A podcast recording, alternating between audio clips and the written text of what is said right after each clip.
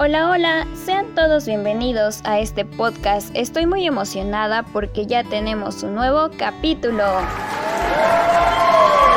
Con un tema muy relevante e importante titulado Todos juntos lograremos la inclusión de personas sordas.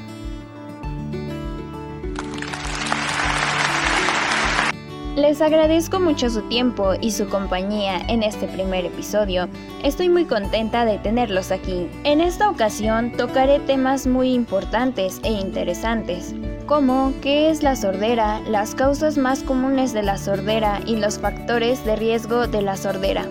Esto con el fin de concientizarnos de lo importante que es incluir las personas sordas en nuestra sociedad, ya que nosotros como familia tenemos familiares con pérdida de audición y a nosotros como familia no nos gustaría que los excluyeran o los trataran mal. Por esta razón me gustaría informarlos, espero les guste y se queden hasta el final de este capítulo. Sin más preámbulos, comencemos. Daré inicio con los conceptos principales. Bueno, les platico, ¿qué es la sordera? Es aquella persona que tiene dificultades para oír. Puede ser que escuche un poco o puede ser que no escuche ningún sonido. Cabe destacar que las personas sordas tienen las mismas capacidades que los oyentes y no tenemos por qué excluirlos o discriminarlos. Bueno, las causas más comunes de la sordera son las causas congénitas y las causas adquiridas, pero tranquilos, no coman ansias, poco a poco iré explicando las causas. Las causas congénitas pueden determinar la pérdida de audición en el momento del nacimiento del neonato, o también pueden aparecer un poco después conforme el crecimiento. La pérdida de audición puede ser por factores hereditarios o no hereditarios o por complicaciones durante el embarazo y en el parto. Entre ellas voy a mencionar algunos ejemplos.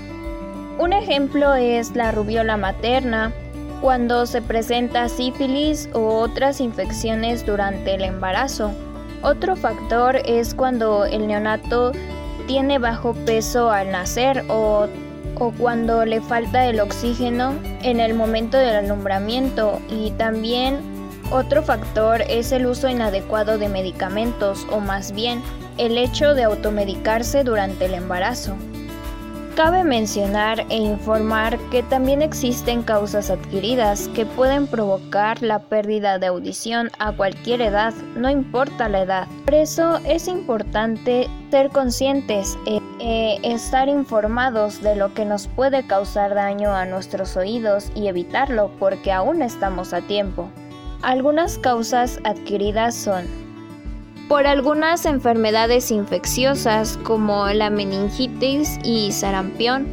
También puede ser ocasionado por infección crónica del oído, por el uso de algunos medicamentos o traumatismos craniocefálicos o de los oídos. Y algo muy común es estar en exposición al ruido excesivo.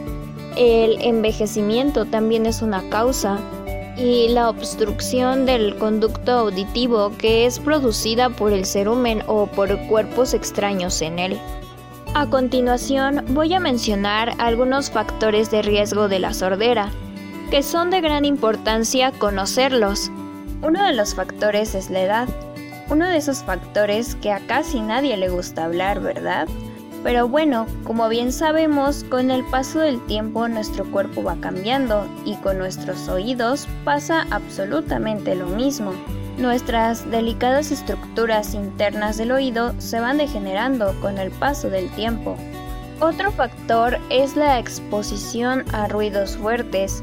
Esto se debe a que los sonidos tensos pueden dañar nuestras células que se encuentran dentro del oído interno esto sucede por una exposición continua, por ejemplo al realizar un trabajo ruidoso y sin protección adecuada o escuchar música continua con un volumen elevado, así que mucho ojo. Un factor muy interesante e importante del cual les quiero platicar es el factor hereditario, la configuración genética que puede hacer que una persona sea susceptible al daño en el oído, ya sea por sonidos fuertes o porque tenga un mayor deterioro por la edad, que más adelante hablaré acerca de la sordera hereditaria.